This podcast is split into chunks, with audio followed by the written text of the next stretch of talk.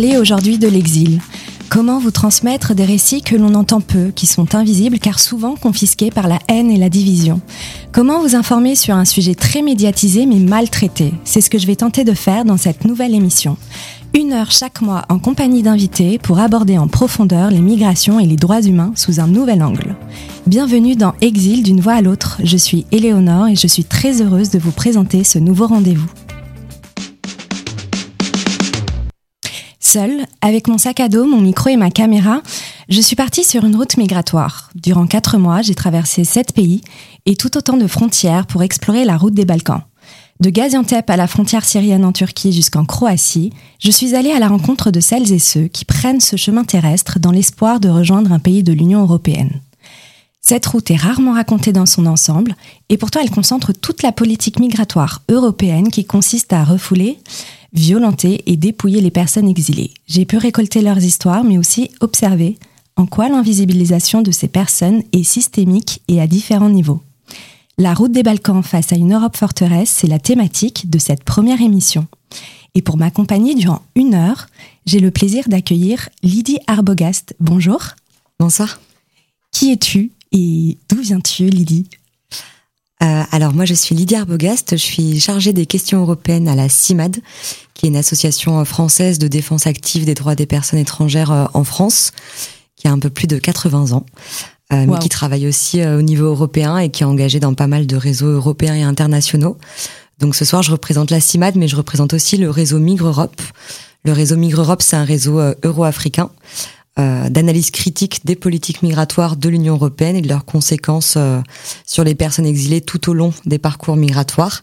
C'est un réseau qui rassemble une centaine de membres, une cinquantaine d'associations euh, et une cinquantaine de membres individuels, qui la plupart sont des chercheurs, cartographes, juristes, politologues, etc., basés dans divers pays d'Europe, d'Afrique, du Maghreb et du Machrek. Et tu, as et tu as mené une mission de terrain en Albanie. On aura l'occasion de, de revenir là-dessus. Euh, il y a un deuxième invité qui t'accompagne euh, ce soir. Tu t'appelles Hossein Ajizadi Siboni. Bonjour Hossein. Mm, bonsoir. Est-ce que tu me donnes la liberté de te présenter? Oui, bien sûr. Ça me fera très plaisir. Merci. Alors en fait, juste pour, euh, pour informer les auditeurs, tu as une histoire très particulière. Tu es un artiste et un activiste iranien. Tu es né dans une cabine en plastique, isolée dans la forêt de Gilan. Tu n'as pas accès à l'école, mais ton premier contact avec l'art a lieu quand Farhad Menrafar réalise un documentaire sur ta famille et ton mode de vie. Tu commences l'école sur le tard, mais la pauvreté et le système dictatorial t'empêchent de continuer. Tu te retrouves, jeune adolescent, à Téhéran pour trouver un travail, tu deviens un enfant des rues, accro aux drogues, notamment au cristal. Mais à 17 ans, dans les basses rues de Téhéran, étouffé par la poussière des ateliers et des usines, noyé dans l'extase des drogues, tu as une révélation. Tu découvres le contrat social de Jean-Jacques Rousseau et ta vie a depuis changé. Autodidacte, tu es contraint de quitter l'Iran en 2016 car tu es menacé de représailles suite à des critiques du gouvernement iranien. Tu traverses les pays des Balkans afin d'arriver en France et on aura l'occasion de revenir sur ton chemin. Merci Hossein d'être là ce soir. Merci pour l'invitation d'abord. Euh, bah, c'est vrai, c'est mon histoire et c'est très dur. C'était très dur, mais je suis content aujourd'hui. Je suis ici avec vous et en plus, je suis très content. Je suis en France. Bravo. Mmh. voilà, je voulais un peu euh, présenter euh, le contexte et un peu ton histoire pour comprendre euh, tout le chemin que tu as parcouru. Mais avant de revenir sur, sur ton chemin d'exil, Lydie, on va voir un peu avec toi, c'est quoi cette route migratoire des Balkans? Comment elle s'est construite, notamment depuis la guerre de l'ex-Yougoslavie? Alors on parle de la route des Balkans depuis pas mal d'années maintenant.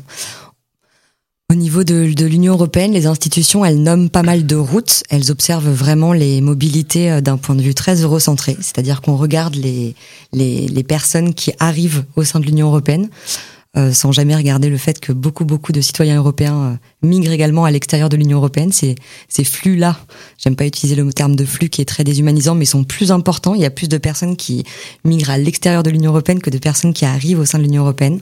Et donc la route des Balkans, c'est l'une des routes identifiées par les, les acteurs, les décideurs politiques, les institutions européennes comme l'un des parcours euh, par lequel des personnes non européennes tentent de rejoindre l'Europe.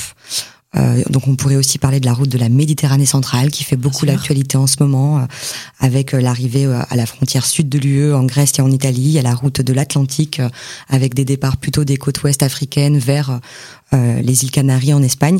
La route des Balkans, c'est la zone située un peu entre l'Orient et l'Occident au milieu de l'Europe. On parle un peu d'enclave au cœur du continent européen puisqu'on a plusieurs pays des Balkans, notamment la Roumanie, la Bulgarie, qui ont accédé à l'Union européenne euh, il y a pas mal d'années maintenant. Le dernier État à avoir rejoint, c'est la Croatie en 2013. Euh, donc on a plusieurs pays des Balkans. Euh, souvent quand on parle de la route des Balkans, on parle de l'Albanie, de la Macédoine du Nord, du Kosovo, du Monténégro, de la Serbie, de la Bosnie-Herzégovine et de la Slovénie, de ces pays-là. et des personnes qui arrivent par la Grèce, par la Turquie et la Grèce, au début par le sud de cette route, et qui, et qui arrivent après au sein de l'Union européenne en poursuivant leur route vers l'Europe de l'Ouest. Et depuis euh, quelle année elle est redevenue un peu centrale et on a commencé vraiment à s'y intéresser?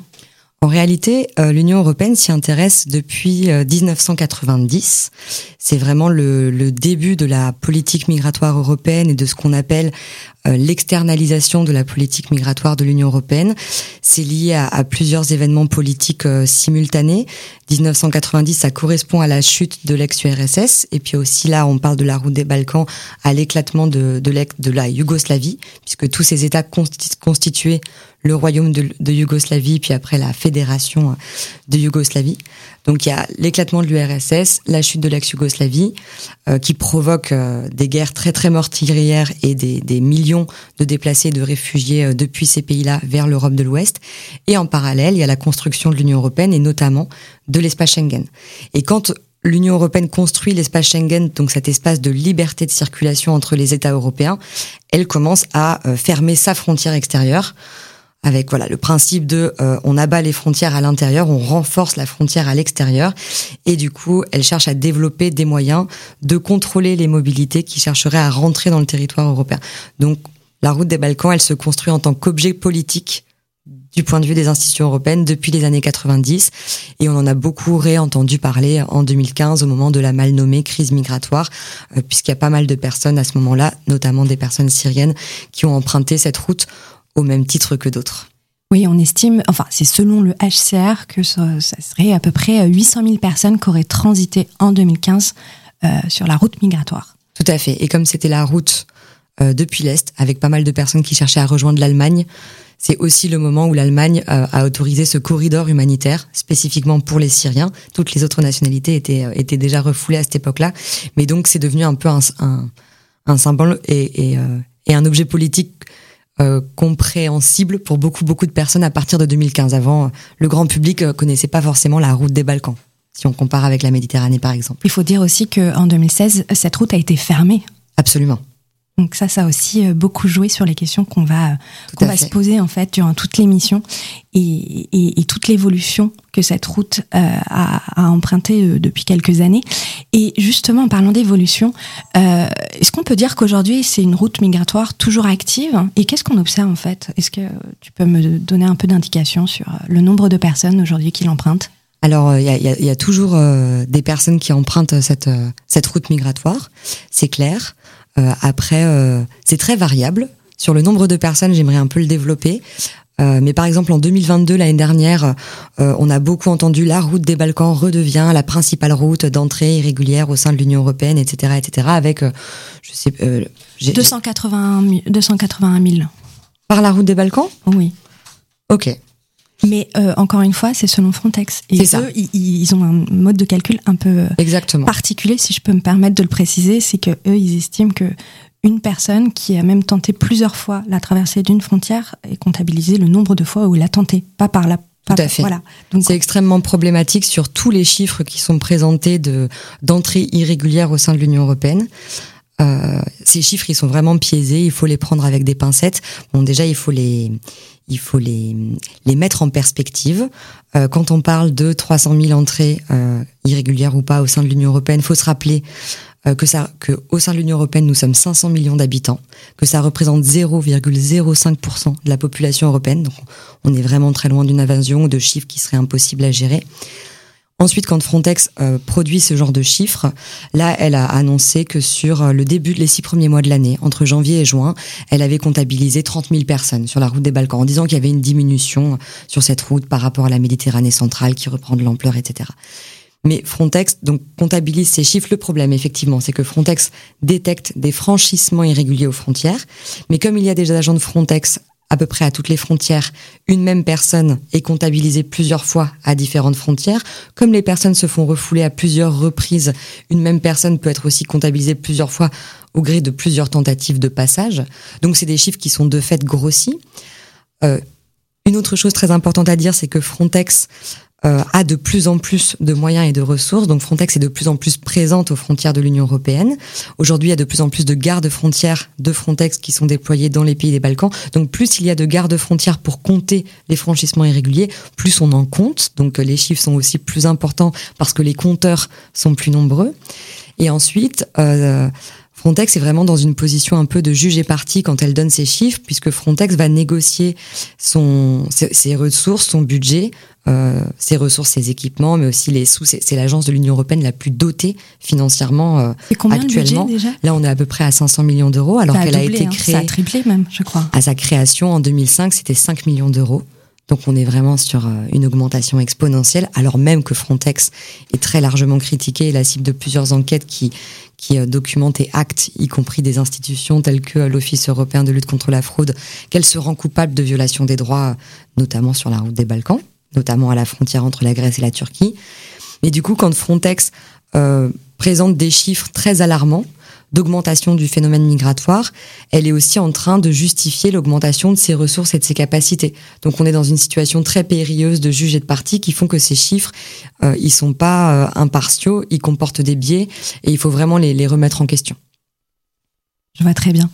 Euh, en décembre dernier, à Tirana, en Albanie, il y a eu un sommet UE-Balkan où Emmanuel Macron a déclaré Le sommet doit être l'occasion de faire le point sur les projets de coopération dans ce domaine et les mesures entreprises par les pays des Balkans pour endiguer les flux auxquels ils font face. Ça veut dire quoi? C'est euh, la, synthèse de la politique euh, de l'Union européenne euh, vis-à-vis des pays non européens. C'est ce qu'on appelle l'externalisation des contrôles migratoires. Donc c'est un processus qui est en cours, pareil, hein, depuis deux, 20, voire 30 ans. Donc la stratégie de l'Union européenne, c'est vraiment euh, de d'externaliser les contrôles, c'est-à-dire de coopérer avec les États non européens qui sont identifiés comme les pays d'origine, mais aussi comme les pays de transit des personnes migrantes que l'Union européenne ne souhaite pas accueillir, puisqu'il y a aussi des personnes migrantes que l'Union européenne cherche à attirer. Et pour ces personnes-là, l'Union européenne met en place des choses aussi pour faciliter leur venue. Mais il y a toute une partie de la population mondiale qui est privée euh, de voies euh, de voyage sûres et légales, qui est privée d'accès au visa, qui peut pas prendre un avion pour aller, euh, comme vous et moi, voyager là où elle le souhaite, que ce soit pour le travail, rejoindre sa famille, les études, demander l'asile politique, etc.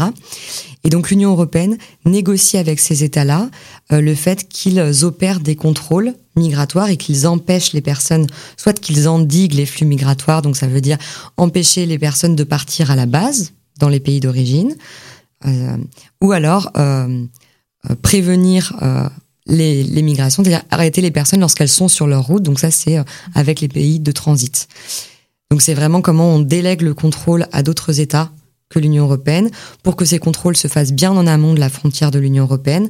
Donc on a une délocalisation et une externalisation du contrôle migratoire euh, qui passe par un marchandage très fort qui se fait avec de nombreux États, euh, qui se fait avec les États africains, beaucoup avec une conditionnalité de l'aide publique au développement, mais qui se fait avec les États des Balkans à travers un autre outil de marchandage qui là est le processus d'adhésion à l'Union européenne. Ça fait plus de 20 ans euh, que l'Union européenne fait miroiter aux pays des Balkans la perspective d'adhérer un jour à l'Union européenne et de pouvoir un jour rejoindre l'espace euh, européen. Pour l'Albanie, c'est un processus qui a commencé il y a 23 ans.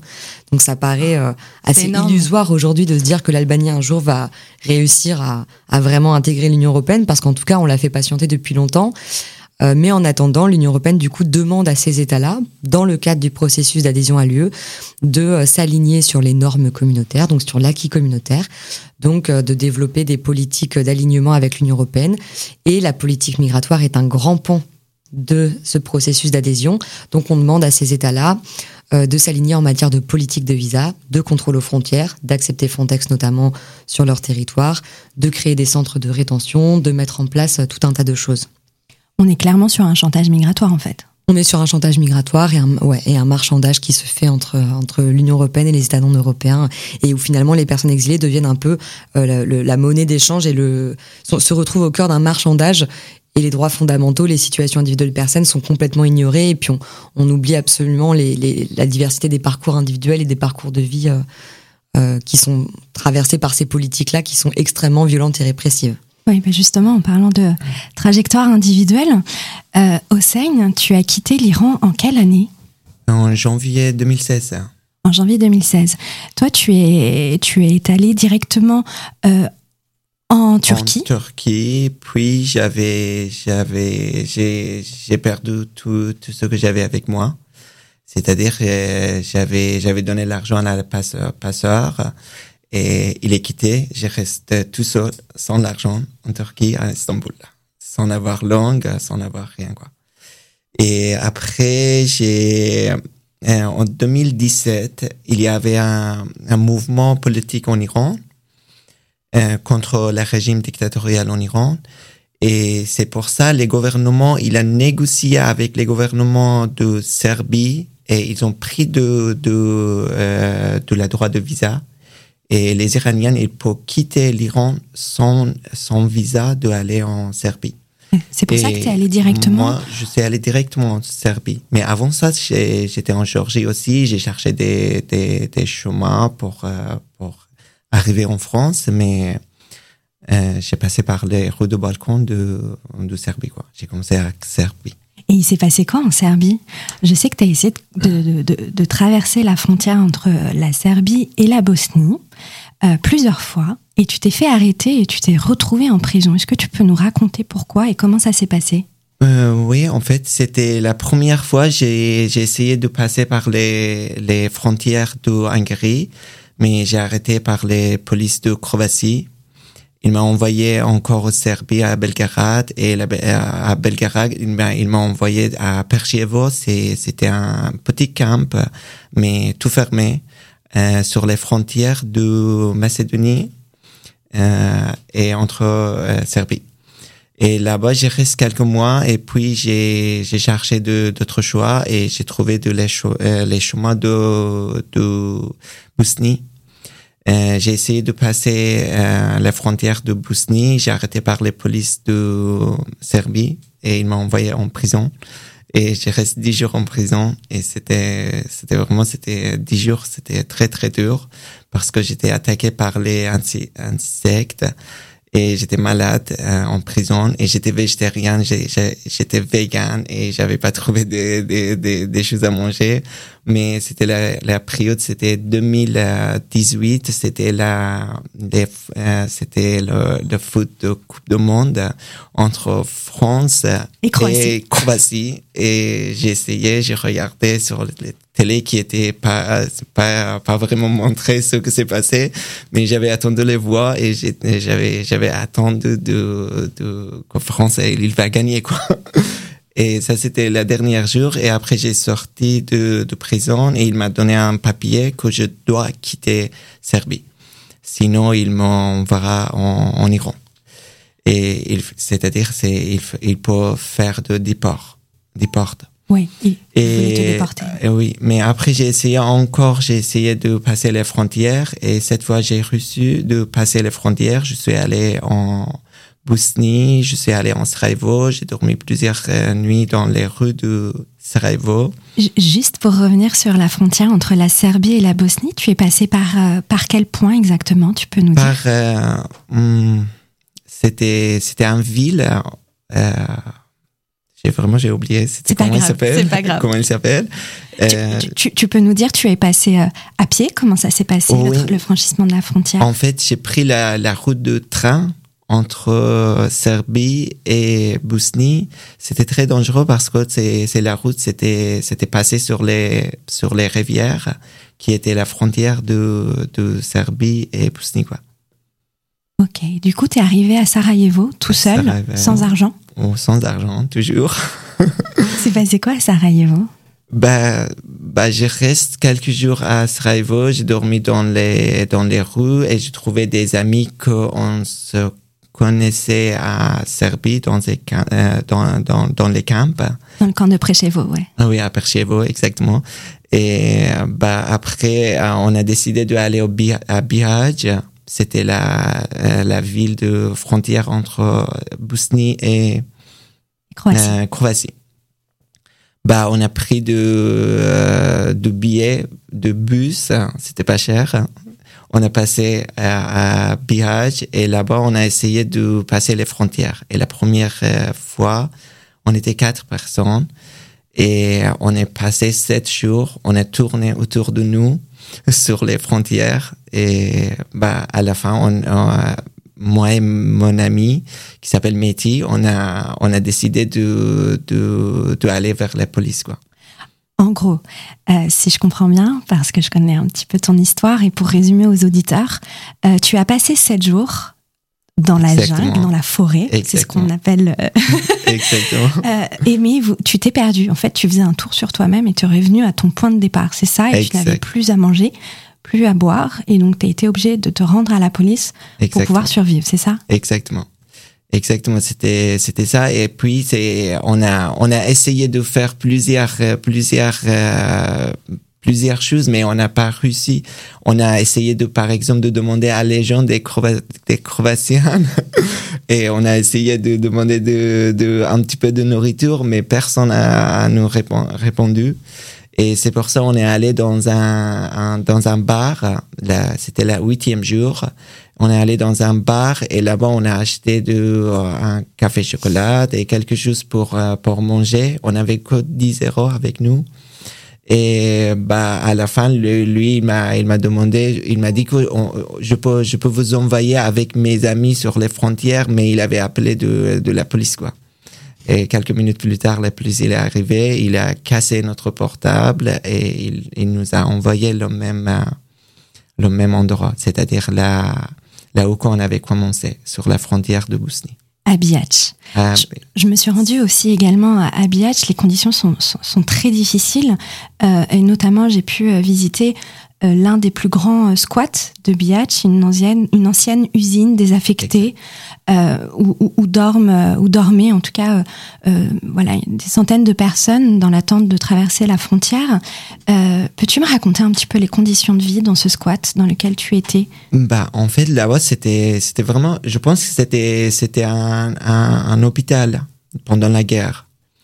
Et c'était vraiment très très difficile parce que il y avait des, des gens, euh, même des, des immigrants, quoi, qui, qui étaient énervés, qui étaient euh, stressés, qui s'étaient attaqués tous les temps à les autres. Il y avait plein plein de problèmes, mais euh, il y avait de rien de, de de choses pour vivre quoi. Mais après l'autre l'autre chose qui était très intéressant intéressant et ça m'a vraiment bouleversé, il y avait plein plein des enfants plein des enfants et des femmes, euh, des familles et qui avaient de rien, rien pour euh, pour un vie quoi.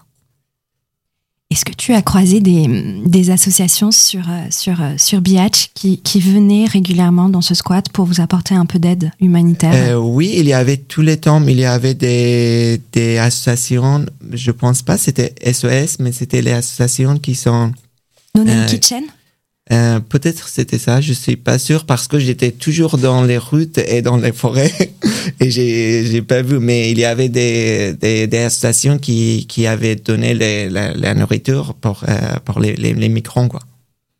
Quand tu entends euh, son témoignage, Lydie, euh, et que toi-même tu as été euh, en Albanie, euh, c'est quoi ton ton regard sur sur ce que vient de nous raconter Hossein? Ben alors je pense que là, la, enfin, les, chaque frontière est assez différente et je pense que la réalité des frontières albanaises, elle est encore autre que celle-ci. Là, c'est des frontières qui sont particulièrement connus pour leur dureté, pour la répression qui qui est subie. Mais en tout cas, oui, on en entend énormément de, de témoignages de cet ordre-là et on se rend compte aussi à quel point les personnes elles restent bloquées hyper longtemps. Elles font des, des allers-retours elles, font euh, trois pas en avant, trois pas en arrière, elles doivent sans cesse retenter. Et puis il y a toute la, précarité, euh, euh, la précarité du, voyage. et puis à un moment donné, tu le dis, vos téléphones ont été cassés, etc. on sait que bah voilà, sur sur ce type de voyage-là, le téléphone c'est l'outil le parmi les plus précieux. C'est aussi ce qui permet de maintenir les liens familiaux, sociaux, etc. donc puis, effectivement. Et puis et puis surtout, en fait, ce que Hossein vient de nous raconter, n'est qu'une petite partie tout à fait. de tout ce qu'il va ensuite nous dévoiler sur la suite de son histoire, qui est assez, euh, assez folle et qui illustre parfaitement bien l'absurdité dans laquelle euh, on, se retrouve aujourd'hui avec, euh, avec tous les refoulements qu'il y a, avec les, les triples refoulements. C'est labyrinthique et c'est kafkaïen, quoi. C'est exactement ça. Et c'est d'une violence absolue. Euh, on va faire une petite pause. Euh, je vous propose d'écouter une chronique. On va retrouver la chronique du jour avec Rima Hassan. Rima Hassan, elle est née dans un camp de réfugiés palestiniens en Syrie. Elle est désormais juriste et fondatrice de l'Observatoire international des camps de réfugiés. Elle va nous présenter une chronique qui a été enregistrée, je vous préviens, sur la Nakba, la grande catastrophe en 1949 qui a poussé 700 000 Palestiniens sur les routes de l'exil. On l'écoute. Mon grand-père, Jamil Moubarak, est né en 1924 à Salfit, grand bourg de la montagne près de Naplouse en Palestine. En 1948, son père Nemel est momentanément seul. Son épouse est partie avec leurs cinq enfants, deux grandes filles, un garçon et deux autres filles visiter sa famille à Acre. Mais suite à l'intrusion israélienne en Palestine, sa femme et ses enfants sont poussés à l'exil et rejoignent la Syrie. Dès qu'il l'apprend, mon grand-père part les rejoindre près d'Alep et c'est un long voyage d'exil de plusieurs mois, le plus souvent à pied. Cet épisode qu'a vécu mon grand-père, c'est celui de la Nakba, la catastrophe en arabe littéraire. Cet épisode va concerner près de 800 000 Palestiniens qui seront expulsés de leurs terres en 1948, 800 000 Palestiniens sur 1,4 million à l'époque. Ces Palestiniens vont être accueillis dans les pays frontaliers, la Syrie, le Liban, également la Jordanie. À ce jour, ils ne bénéficient toujours pas de la possibilité de rentrer en Palestine, bien que leur droit au retour est consacré par les résolutions de l'Assemblée générale des Nations unies. La résolution 194 prévoit en effet qu'il y a lieu de permettre aux réfugiés qui le désirent de rentrer dans leur foyer le plus tôt possible et de vivre en paix avec leurs voisins, et que des indemnités doivent être payées à titre de compensation pour les biens de ceux qui décident de ne pas rentrer dans leur foyer, et pour tout bien perdu ou endommagé lorsque, en vertu des principes du droit international ou en équité, cette perte ou ce dommage doit être réparé par les gouvernements ou autorités responsables. On parle de perte à juste titre puisque l'Anakba, c'est 532 villages qui seront totalement rasés et détruits. Les Palestiniens qui sont réfugiés au Liban, Syrie et Jordanie vivent pour plus de 33% d'entre eux dans des camps de réfugiés, des Palestines par défaut. On dénombre 58 camps de réfugiés, certains qui sont en Cisjordanie, donc 19 en Cisjordanie, 8 dans la bande de Gaza, 12 au Liban 10 en Jordanie et 9 en Syrie. Ma famille a été installée dans le camp de Nerab, à Alep. Nous n'avons jamais habité la Palestine, et ce depuis cinq générations, mais nous avons toujours été habités par elle. La Nakba n'est pas seulement un fait historique isolé, figé en 1948. On parle d'ailleurs aujourd'hui de Nakba continue. C'est le processus selon lequel on continue à déposséder les Palestiniens de leurs terres, de leur identité et de leur, de droit à l'autodétermination. Ce processus perdure aujourd'hui avec la politique de colonisation et d'occupation des terres palestiniennes. On dénombre à ce jour près de 800 000 colons israéliens sur les terres palestiniennes. Ben Gurion, qui est le premier premier ministre israélien, a eu ses propos terribles en 1948 quand il a été question d'expulser les Palestiniens. Et il a dit les vieux mourront et les jeunes oublieront. C'est tout l'inverse qui s'est passé dans les camps, puisque ces camps comme je disais, sont devenus presque des Palestines par défaut, et où chaque personne se resitue dans la Palestine, dans un village, dans un quartier, au vu de la mémoire euh, palestinienne qui est très, euh, qui se transmet de génération en génération. Et un symbole représente ce droit au retour, voire même de devoir au retour. Moi, dans ma famille, on parlait de devoir au retour comme une responsabilité à part entière pour, euh, pour notre identité. Pour la survie de notre identité, qui est cette clé. On l'appelle d'ailleurs la clé du retour. C'est la clé avec laquelle nos grands-parents et nos arrière-grands-parents ont quitté la Palestine, qui est la clé de leur maison, de leur foyer, et qui, euh, bien que leur foyer soit aujourd'hui détruit, n'existe plus, puisque la Nakba, c'est 532 villages qui ont été détruits. Il, euh, cette clé symbolise le retour euh, non plus dans une maison, puisqu'elle n'existe plus pour beaucoup, mais le retour sur une terre de laquelle ils ont été déracinés. Rima vient de nous parler de la clé comme symbole du droit au retour et de l'espoir qui perdure pour tous les Palestiniens. Est-ce que toi, Hossein, tu souhaites retourner en Iran un jour? Bah, j'espère et j'espère que euh, je peux tourner bientôt pour euh, pour faire quelque chose pour les enfants qui sont abandonnés. Il y a millions d'enfants qui sont abandonnés en Iran et euh, et j'espère que je peux je peux retourner un jour pour faire quelque chose. Oui, parce que toi, tu, euh, tu as été, tu as vécu la rue quand tu étais euh, Exactement. enfant. J'étais, j'ai, j'ai vécu euh, trois ans dans les rues de Téhéran. Et bah après, euh, quand tu avais lu les, les mon, euh, mon, biographie, et euh, c'était un livre qui a qui qui m'a donné cette chance de de trouver moi-même c'était pas les contrats sociaux de Jean-Jacques Rousseau, c'était l'éducation de Émile de Jean-Jacques Rousseau, celui que euh, malheureusement on, on, on, lisait pas ici euh, parce que Rousseau il avait abandonné ses enfants. Euh, mais bref, il a changé toute ma vie. Waouh. Et euh, est-ce qu'on peut revenir à, à ton histoire d'exil et euh, on va faire un petit saut euh, dans les Balkans euh, et on va retourner en Bosnie si tu le veux bien. Oui. Euh, je sais Hossein que tu as été euh, refoulé un nombre incalculable de fois. Euh, voilà, dans, dans, dans, différentes frontières. Est-ce que tu peux me raconter la suite de ton histoire après la Bosnie? Qu'est-ce qui s'est passé? Je sais que tu as fait une rencontre avec des familles et que tu as décidé de les aider. Comment ça s'est passé? Ben, En fait, euh, c'est quand la, quand la première fois dans la, dans la rue de Bosnie, de Croatie, quand j'ai échoué, et bah j'ai je suis allé à, encore à Biage et j'ai j'ai vu des enfants et des familles des femmes euh, des hommes âgés et des femmes âgées et bah ça ça m'a vraiment bouleversé et j'ai essayé de faire un map euh, sur Google Maps et essayé de faire une carte sur Google Maps. Et bah après j'ai j'ai j'ai vu euh, des familles qui sont m'a demandé on peut pas on n'a pas de l'argent on peut pas passer euh, on a on a on n'a pas de choix de on sait pas qu'est-ce qu'on peut faire.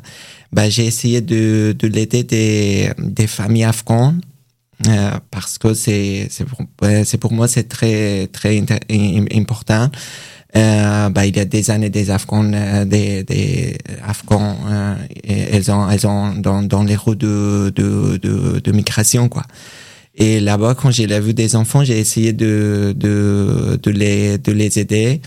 Et on a essayé de passer encore euh, à pied vers Italie. Mais on a, on a marché huit jours cette fois. Et dans les rues, il y avait des, euh, il y avait pas, on n'avait pas de nourriture, on avait fini tout ce qu'on avait avec nous, et il n'y avait pas de loup, et on, on a trouvé des loups très très mauvaises dans les dans les rues, euh, dans les petites routes, dans les forêts. Et puis c'est, bah, on a on a marché, marché, marché jusqu'à à côté de Rijeka, euh, d'une ville de Croatie mais euh, là-bas il y avait deux accidents. C'était un, c'était une euh, vieille femme qui était avec nous et elle est tombée de 20 mètres. Euh, elle est tombée sur un pierre. Elle a cassé son dos. Et là-bas, on a, on a arrêté par les polices croatiennes et cette famille, il reste à Croatie et nous, on a encore, il nous a envoyé à Biage. Ok. En, en totalité, entre la frontière euh, bosniaque et croate, tu as été refoulé combien de fois? Bah, euh, Je suis arrêté neuf fois. Neuf fois Neuf fois. Mais c'était la neuvième fois j'ai j'ai réussi de passer quoi.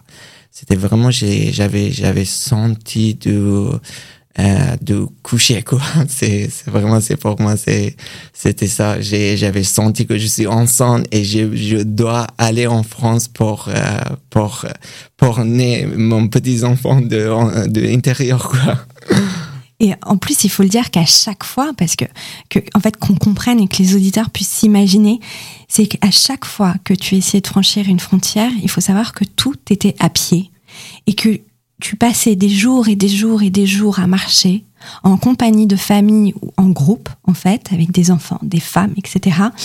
Et vous passiez des journées entières euh, sur sur le chemin dans des dans des conditions très difficiles, à dormir dehors, à dormir dans le froid, sous la pluie, à très peu manger, à très peu boire, et euh, la plupart du temps, quand vous vous faites arrêter euh, par par les policiers, il se passe quoi? Vous êtes battu, vous êtes Bah, dépouillé Oui, en fait, c'était tous les temps, c'est comme ça. Et après, on on n'oublie pas qu'on marche plusieurs jours euh, dans les forêts. On avait de belles essais de notre pied et partout quoi. Et c'était c'était c'était horrible. Et euh, bah après on a on a arrêté chaque fois par les polices. Bah c'était les polices euh, de Croatie. C'était vraiment c'était violent. Euh, et la police euh, Slovénie deux fois il nous a arrêtés et les deux fois il nous a vraiment il nous a il nous a fait très très mal parce que c'est elle, elle, elle a essayé de de de développer avec nous comme un, un groupe de terroristes quoi. Et mais c'était 14 ans l'enfant qui était avec moi et des femmes qui étaient avec avec nous euh, mais les polices euh, slovéniennes, il a, il a vraiment essayé de, de, de, de faire violence. Et après, il nous a, il nous a envoyé encore euh, au Croatie et le Croatie, il nous a encore cassé les portables et il nous a pris tous les chargeurs et tous les choses, c'était électronique et il nous a encore envoyé à Bosnie. Mm. Et c'était chaque fois, c'était pareil, pareil. On avait marché 10 jours, 12 jours et à la fin, c'est arrêté. C'est assez impressionnant. Euh, vous connaissez le livre noir des pushbacks? C'est un livre noir euh, qui a été euh, euh, fait par Border Violence Monitoring et 10 ONG euh, au sein de Border Violence Monitoring. C'est euh, un livre absolument édifiant. il y a deux tomes et le dernier tome est paru il y a à peu près deux ans et c'est une somme de plus de 3000 pages qui cartographie les violences qui se déroulent aux frontières de l'Union européenne grâce à quelques 1600 témoignages qui concernent environ 25 000 personnes exilées, recueillies dans plus de la moitié des pays européens, y compris les États balkaniques. Toutes les personnes interrogées ont été refoulées, battues, humiliées, volées, maltraitées, privées d'eau ou de nourriture alors qu'elles demandaient l'asile. Moi-même sur cette route, j'ai rencontré des dizaines de personnes. Toutes, pas une exception, toutes m'ont raconté la même chose. Toutes m'ont raconté euh, la violence, euh, parfois déshabillées, la main sur les, la, la, main sur euh, les mains sur la tête, etc. Enfin, des situations où qu'il est difficile de raconter, qu'il est même voilà, c'est c'est très compliqué et même et même qui est difficile de de, de de, de récolter parce que les gens sont souvent traumatisés et, euh, et ne veulent pas euh, pour la plupart du temps être essentialisés à cette période de leur vie où ils se sentent humiliés véritablement. Euh, et pourtant, les refoulements sont interdits dans le droit européen et international, car ils violent la Convention de 1951 relative au statut euh, des réfugiés. Mais sur le terrain, clairement, c'est une autre histoire. Est-ce que euh, toi, Lydie, tu peux nous dire si cette externalisation des frontières et avec tous les témoignages qu'on vient d'avoir, et surtout celui de Hossein, est-ce que cette externalisation fonctionne? Alors elle, elle fonctionne pas du tout du point de vue des objectifs qui sont ceux affichés par les États européens et l'Union européenne, puisqu'ils disent que l'objectif c'est de, enfin l'objectif c'est quand même donc d'endiguer les migrations, puis de prévenir les migrations irrégulières euh, à destination de l'Union européenne. Et puis maintenant cette politique elle dure depuis euh, plus de 20 ans, donc on a on a du recul. Et, et c'est comme si euh, l'Union européenne et les États européens ne tiraient absolument pas les leçons de l'échec de ces politiques migratoires mortifères depuis 20 ans, qui échouent totalement, et ça se voit dans, dans le récit que tu nous partages, mais également dans celui de nombreuses autres personnes. Ces politiques-là, répressives et violentes, elles échouent totalement à dissuader les personnes de poursuivre leur parcours euh, et leur vie, parce qu'en réalité, elles sont en train de vivre leur vie aussi au gré. Comme ces parcours s'étalent sur des années, enfin, c'est quand même des parcours de vie. Euh, un parcours d'exil au milieu d'un parcours de vie. Donc elles échouent totalement à dissuader les personnes de tenter de franchir les frontières pour poursuivre leur vie et leurs objectifs. Euh, par contre, elles ont un impact très concret. Il y a une volonté vraiment de la politique migratoire européenne de dissuader les personnes, de décourager les personnes, donc ça ne fonctionne pas. Mais euh, ce que ça provoque, c'est que les parcours y sont modifiés. Euh, les personnes, elles sont contraintes de modifier leur itinéraire, de faire demi-tour pour éviter les contrôles, d'emprunter des routes plus dangereuses donc on voit les personnes emprunter des, routes montagneuses, monter de plus en plus haut dans les montagnes pour éviter les contrôles, avec souvent des chutes, des cas d'hypothermie. Ça augmente le taux de létalité de la frontière, ça augmente le nombre d'accidents graves et de décès euh, aux frontières. Donc on est dans une politique de non-accueil, mais aussi une politique de laisser mourir euh, qui parfois se transforme même en, politique de permis de tuer, puisqu'à certaines frontières, on a quand même des violences qui vont jusque-là, avec euh, des personnes qui sont laissées aussi à, la, mort. Hein. Concrètement, il faut, faut le, le, dire, et puis c'est largement documenté. Il y a des, il y a des vraies violences. Donc, on a des modifications d'itinéraire qui rendent les, qui contraignent les personnes à emprunter des routes plus dangereuses euh, au péril de leur vie. Et puis, on a aussi euh, une politique qui finalement nourrit complètement un business qui est celui des passeurs. On entend très très souvent les déclarations politiques et puis encore très récemment celle celle de Gérald Darmanin en France, mais aussi de la de la Commission européenne qui disent sans cesse euh, euh, ces horreurs, ces drames sur les routes. Euh, voilà, c'est c'est la faute des passeurs. On a l'impression que c'est vraiment la responsabilité des passeurs, des réseaux de, de, de criminels, de trafiquants incroyables, hyper bien organisés. Alors qu'en réalité, le, le, business des passeurs se fonde sur le fait que les personnes ne puissent pas franchir de frontières facilement ou sans prendre de risques. Euh, et à un moment donné, pour, certaines, pour certains passages, les personnes n'auront pas d'autre choix que de recourir au service d'un passeur pour tenter le franchissement de la frontière, tellement c'est militarisé, contrôlé, impossible par ses propres moyens d'y arriver. Euh, donc souvent là, on accuse euh, les méchants passeurs, alors qu'en réalité, il faudrait...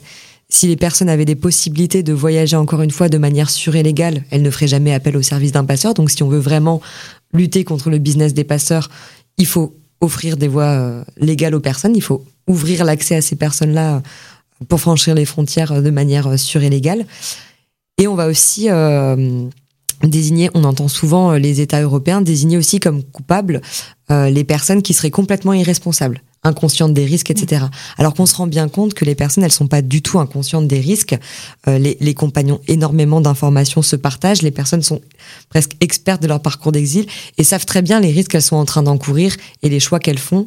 Euh, mais en réalité, il n'y a pas d'autre choix et on ne, on ne leur laisse pas d'autre choix. Donc on est dans une politique d'externalisation qui ne fonctionne pas du point de vue des objectifs affichés, mais par contre qui fonctionne euh, dans, dans le de la manière la plus terrible qui soit, c'est-à-dire qu'il y a quand même euh, moins de personnes qui arrivent puisqu'il y a des personnes qui décèdent en route et euh, des personnes qui prennent des années et des années à atteindre leur destination euh, et qui parfois vont se faire expulser et retourner dans leur pays d'origine avant même d'avoir pu atteindre cette destination avec des conséquences dramatiques. Ouais, c'est vrai. La plupart des personnes que j'ai rencontrées sur la route des Balkans, pour la plupart, ils étaient sur cette route depuis des mois, voire même des années. Hein. C'est très rare les personnes hein, mm. qui passent euh, en, deux trois mois. C'est très très rare. C'est très très rare. Euh, il y a une situation qui est qui est qu'on est en train d'observer et qui est en train d'évoluer, mais vers vraiment la pire des manières, c'est entre la Turquie et la Bulgarie. Euh, il y a une, une, accentuation de la violence à cette frontière qui est, qui est absolument terrible. Euh, entre la Turquie et la Bulgarie, il y a à peu près 130 euh, kilomètres euh, de murs euh, de barbelés. Donc c'est une frontière qui est qui est qui, qui, qui où il y a un système de, de surveillance très fort avec des, des, des caméras thermiques et des mm. drones, etc. Mais ça, on en reviendra tout, on reviendra sur ce point tout à l'heure si tu veux, Lydie, sur le business des frontières. Euh, mais à cette à cette frontière, donc entre la Turquie et la Bulgarie, euh, moi j'ai eu des témoignages de femmes qui ont été, euh, qui ont subi des agressions sexuelles par la, par la de la part des gardes bulgares, euh, des, des, des, agressions sexuelles très très très très violentes, euh, avec des humiliations devant devant le devant le mari, etc. Enfin, et, et beaucoup beaucoup de témoignages comme ça euh, ont été récoltés. Euh, il y a le président du comité euh, Helsinki bulgare hein, qui s'appelle Krasimir Kanev, qui a déclaré il y a quelques semaines des personnes ont été tuées, d'autres grièvement blessées, d'autres encore refoulées et sont mortes dans la neige en Turquie. Il y a eu de nombreux cas de mauvais traitements physiques qui, sont, qui ont parfois entraîné la mort. L'utilisation d'armes à feu fait également des victimes.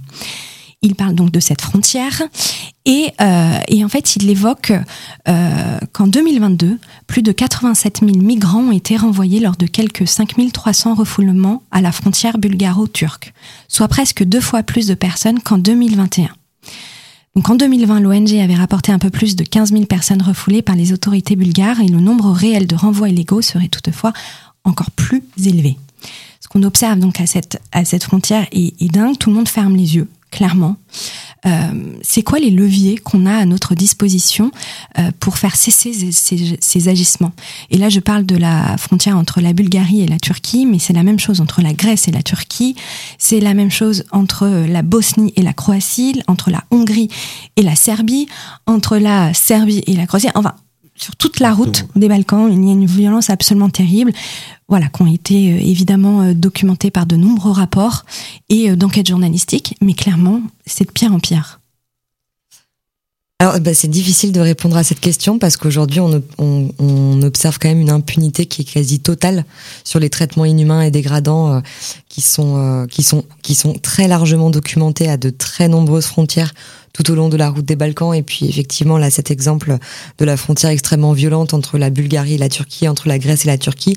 En réalité, si on pense à la Grèce et à la Turquie, euh, les traitements inhumains et dégradants et puis les les les, les, les les, les, tirs à balles réelles de la part des gardes-côtes directement sur les personnes euh, à bout portant sont documentés depuis des années. Donc c'est très compliqué quand même euh, pour les, les décideurs politiques européens aujourd'hui de dire qu'ils ne sont pas au courant. Tellement de rapports ont été faits euh, pour documenter tout ça. Après, on se rend compte qu'il faut surtout pas euh, arrêter ce travail d'enquête et de et de et de collecte de données pour euh, documenter tout ça.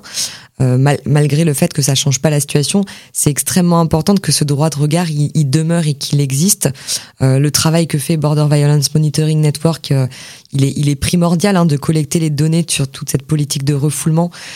Euh, et le travail de manière générale que font euh, les militants, les activistes de collecte de données sur les pratiques des forces de l'ordre aux frontières, et pas que des forces de l'ordre, des fois il y a aussi des pratiques de la part de milices privées à certaines frontières euh, qui agissent aussi de manière violente vis-à-vis -vis des personnes exilées, mais aussi de collecte de témoignages des personnes exilées. C'est un travail qui peut être fait par par Border Violence Monitoring Network, mais aussi par beaucoup d'autres associations et militants le long des frontières toutes ces données-là, elles sont primordiales pour qu'on puisse mener, et on est très nombreux à le faire hein, dans tous ces pays-là, euh, des contentieux, c'est-à-dire qu'on on tente de mettre les, les, responsables face à leurs responsabilités. C'est très très très difficile évidemment, mais il y a quand même des contentieux en justice euh, qui vont jusqu'au bout. On obtient quand même des condamnations de la Cour européenne des droits de l'homme qui, reconnaissent les exactions qui sont commises et qui enjoignent les États à rendre des comptes. Donc on a une impunité qui est forte, mais il faut quand même continuer à documenter pour pouvoir faire du contentieux, du plaidoyer, de la communication, de la mobilisation.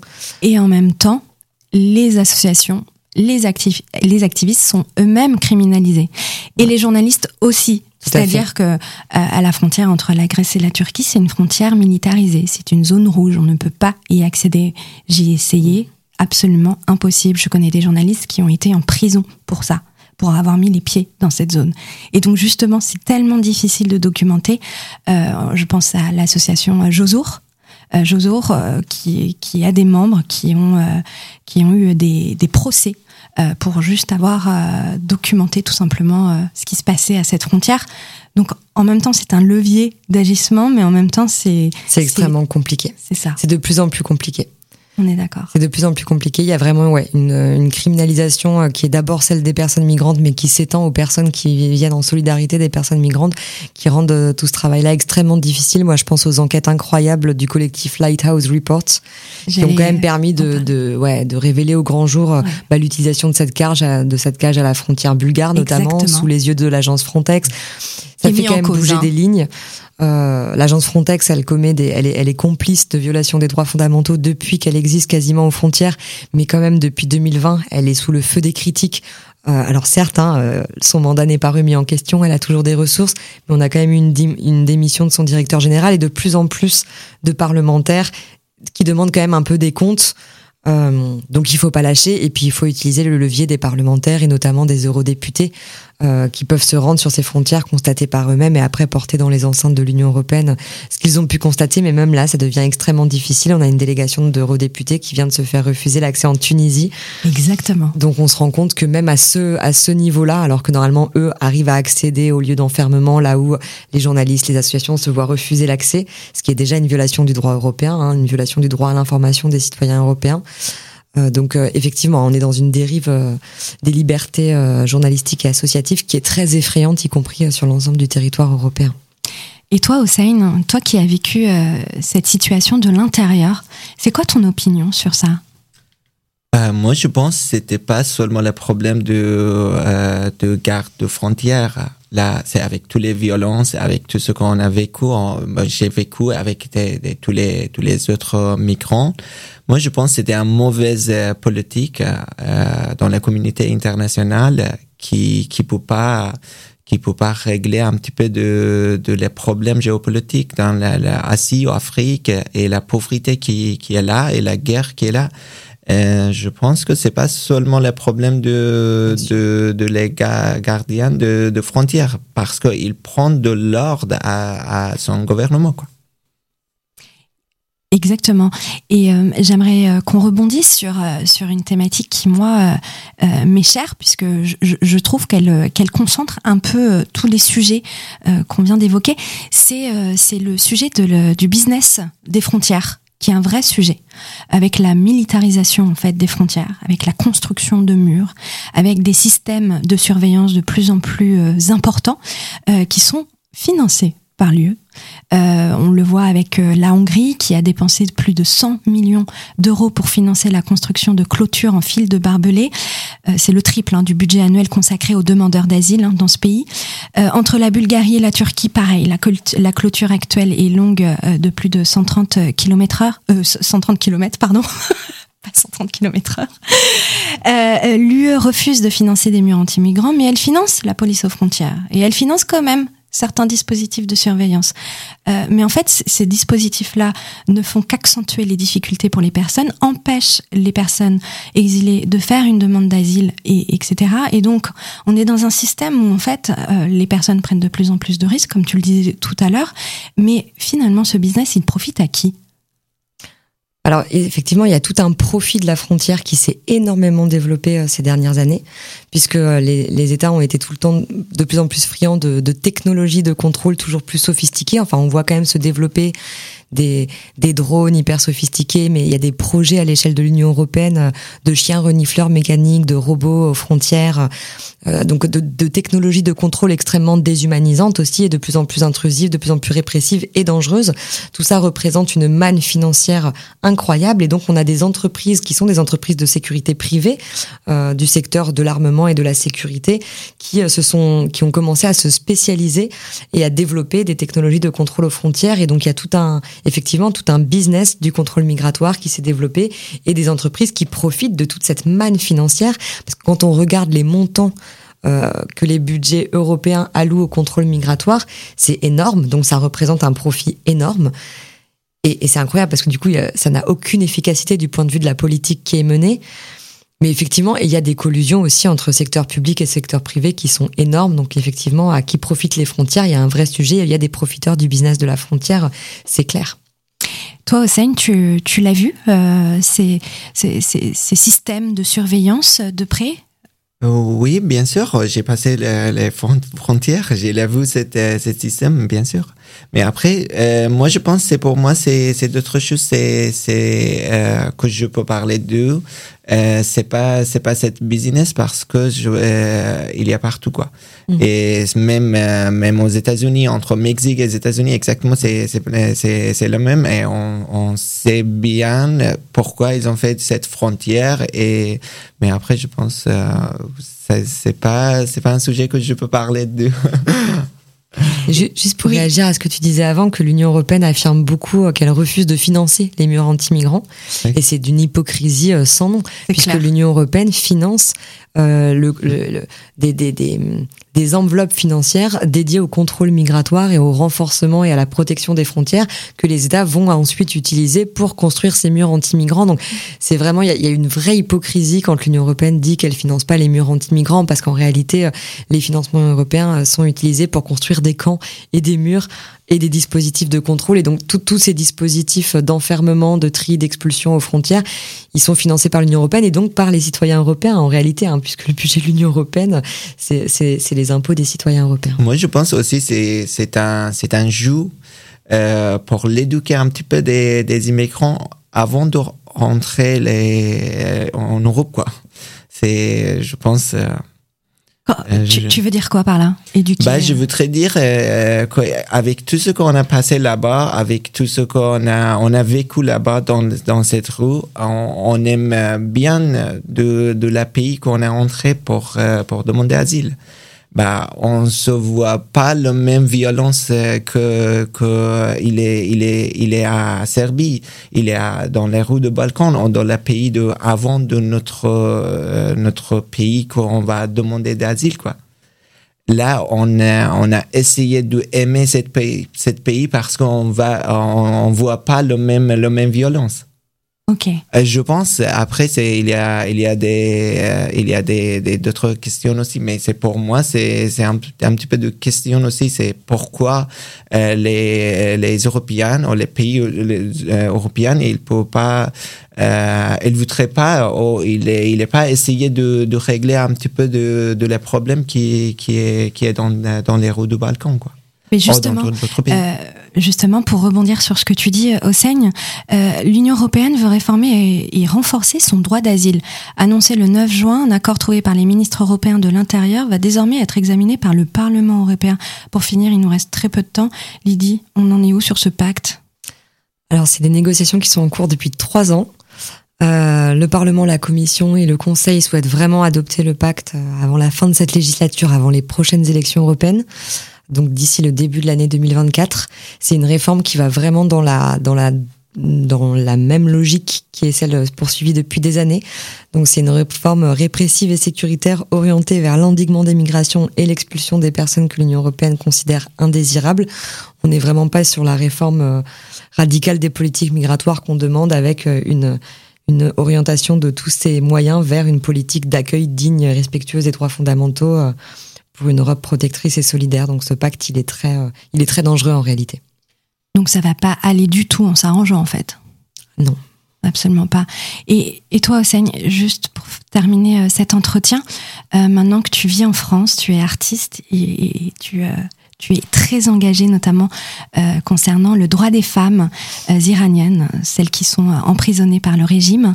Euh, avec, ton, avec le recul et avec ton regard, euh, tu ressens quoi quand tu repenses à, à cette route d'exil? Bah, moi, d'abord, euh, j'aimerais bien te parler d'autres choses aussi. C'est avant de, euh, euh, de que, que j'ai, j'ai, j'ai commencé à faire de, de être immigré. Euh, j'avais lu la, euh, la, euh, la- l'histoire de la grande révolution en France, euh, la, la grande révolution française. Et j'ai lu de, de Rousseau, Voltaire, Diderot, je sais pas, de, de, la, de la littérature classique. Mais tout ça, ça m'a permis de beaucoup de choses pour entrer en France. Et là, je vois des, des, des mouvements en Iran. C'est, c'est pour ça aussi, essayé de parler des, des, des, des ces mouvements en Iran euh, de vie liberté. Mais après c'est c'est pour moi c'est vraiment c'est je vois des choses très euh, très très importantes et je vois des de ma vie. Je vois des des des choses qui va arriver dans ma vie parce que j'ai je sens plus plus libre et plus plus égal Merci Hossein, merci beaucoup. J'aurais beaucoup aimé euh, t'entendre euh, pour euh, raconter la suite de ton histoire, mais on aura l'occasion une autre fois de, de t'écouter. je voudrais vous remercier pour cette première émission et merci à toi, Lydie Arbogast. Euh, on peut retrouver ton travail pour la CIMAD, la note que tu as écrite aussi sur l'Albanie. On peut retrouver également ton travail au Seigne sur les réseaux sociaux, au Seigne Agizadeh Siboni, pour découvrir tes œuvres. Et on se retrouve le 17 octobre prochain pour une prochaine émission qui va concerner la Tunisie. Voilà, je mettrai les liens de vos réseaux sociaux et de vos travaux sur, sur Specto Studio et Radio Ems. Merci de m'avoir écouté. C'était magnifique de vous avoir. À bientôt.